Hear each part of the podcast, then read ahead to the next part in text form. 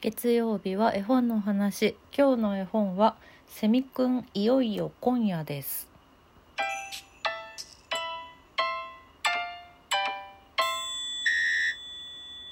本日は2023年7月24日。ちょっと更新する頃には日付を超えていると思うんですけれども。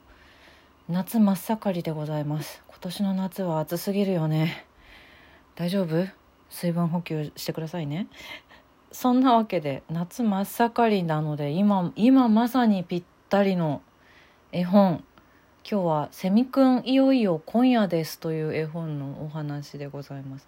こちらは工藤典子さん作教育歌劇から2004年に初版が出版されておりまして今でも結構増刷されているベストセラー絵本ですね。絵本ナビさんのホームページでは絵本ナビプラチナブックにも選ばれていますね、うん、3歳4歳ぐらいからあの読み聞かせもおすすめだよということですので教育画劇さんのホームページによりますと、うん、お子さんと一緒にあのー、タイトルの通りセミくんのセミです。ミンミン。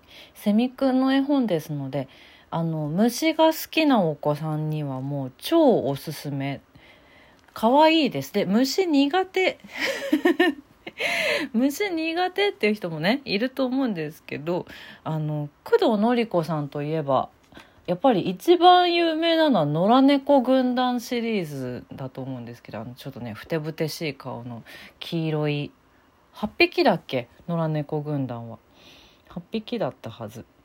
あれ？そうだよね。12345 67そう8匹のあの黄色い猫の絵で絵本でおなじみの工藤典子さんの絵なので何でしょういい具合に可愛くデフォルメされている虫たちがたくさん出てきます。なのであのちょっと苦手ですっていう人もわりかし楽しく読めるのではないかと私は思うのだがどうだろうか？ダメかな？どうかな？いっぱい出てくるからね。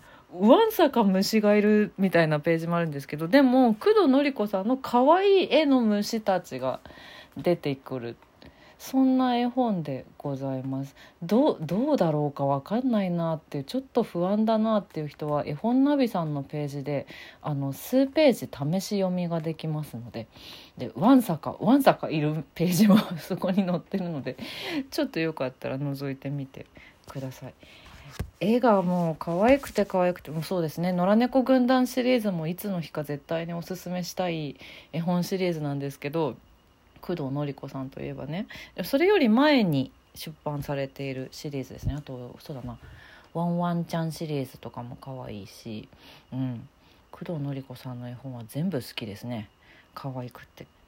でこちらまあどんな絵本かと言いますと教育画劇さんのあらすじだと本当に本当にほんの少し触りの感じなんですけど地中に暮らすセミくんのもとに一本の電話が「いよいよ今夜って一体何が起こるのかな？虫の楽しい成長絵本。というふうに書かれております。そうなんです。そんな絵本でございます。土の中で自分のお家でね土の中で暮らすセミくんのもとに一本電話がかかってきます。こうそうです。いよいよ今夜です」とかってこう寝ぼけ眼で虫あのセミくんが答えてるんですけどその相手はおそらくこれはですねカブトムシおじさんですね。あれ？違うっけ？クワガタおじさんだっけ？違うよね。カブトムシおじカブトムシのおじさん。そうです。私が虫に苦手なんだろう。あんまり名前がカブトムシ。そう角が1本だからね。ということはつまり地上と電話してるんですね。今夜会」って言って。でカブトムシおじさんがいろんな虫たちに電話をね回してくれるんですよ。蜂さんたち。蜂ミツバチくんたちとに電話して。したらミツバチくんが青虫ちゃんに電話して。で青虫ちゃんがそしたらスズムシさんに電話して。でスズムシさんはホタル。ホタルさんに電話をします。そんな感じで地上ではセミくんを地上に迎えるパーティーの準備をします。いっぱい。ミツバチたちはね多分蜂蜜をこうねいっぱいいっぱい集めてちょっとね丸めてお菓子みたいに作ってるね。で青虫ちゃんたちはもうえほえほとたくさんキャベツを用意してだね。塩と胡椒をかけてだね。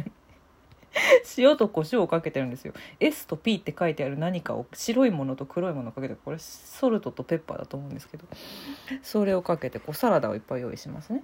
でカブトムシのおじさんはなんかよくわかんないけどすんごいすんごい体を鍛えます。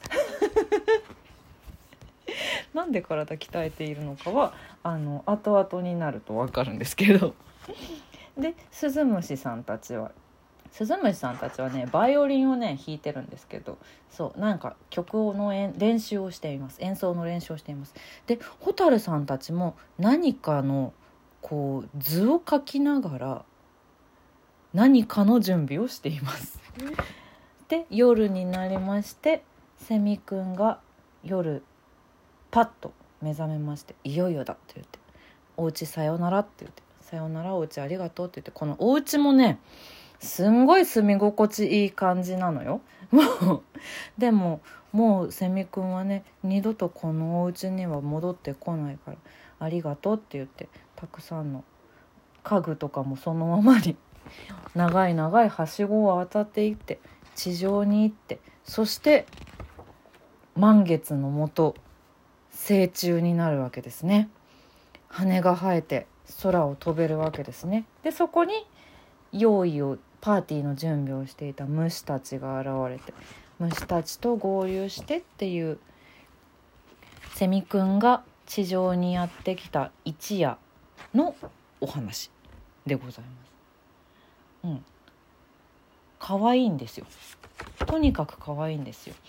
工藤典子さんの絵はキャラクターたちもみんな可愛いしあと色使いがすごい綺麗であのね植物の描写がとっても美しい。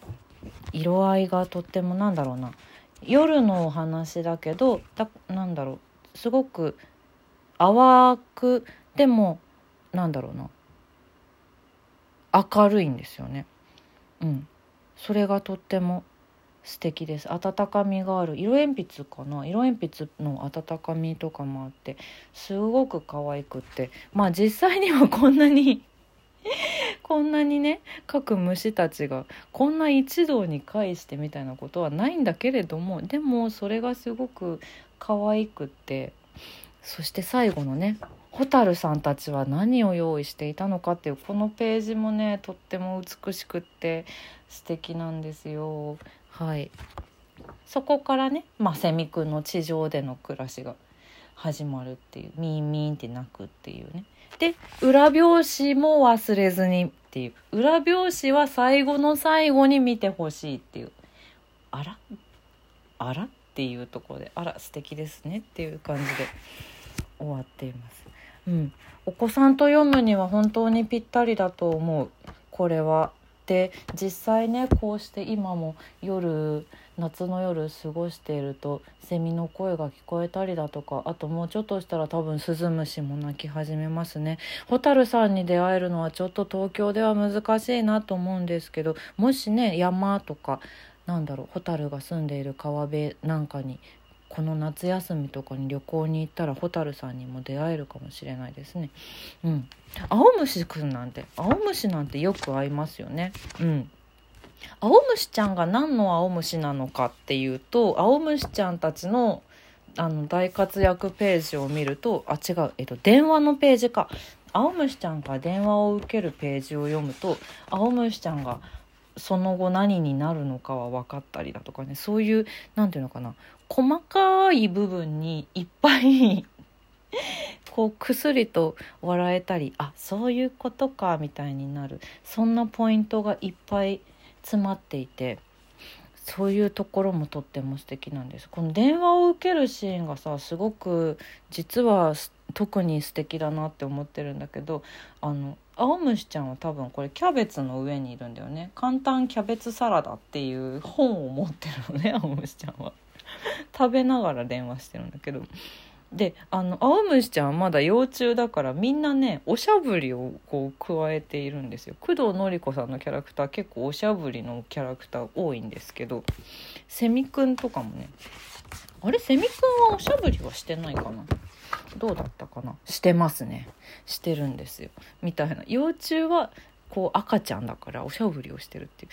でそれでえっとあとスズムシさん。スズムシさんの電話はあのこれはシロツメクサの上で受けてるんだけどあよく見るとこれは四つ葉のクローバーがすごいたくさんあるシロツメクサの茂みにいらっしゃいますねとかなんかね。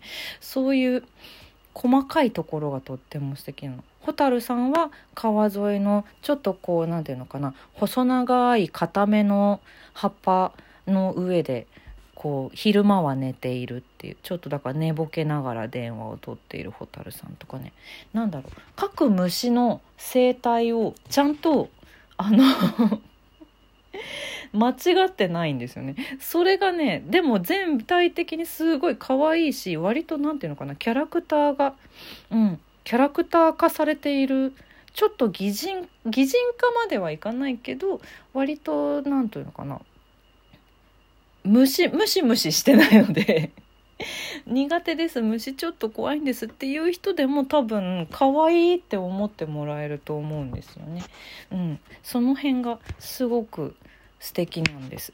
実際のねセミは7日間しか地上では生きられないなんて言いますけれども。でもだからこそ生きてるって素敵っていうそういうメッセージが詰まってもいる。そんな絵本なのでこれは是非ともお子さんと一緒に夏の間に読んでいただきたい。絵本でございますね。工藤典子さんの絵本でも全部素敵で全部子どもたちと一緒に読んでほしいのでぜひぜひ夏休みに読んでみ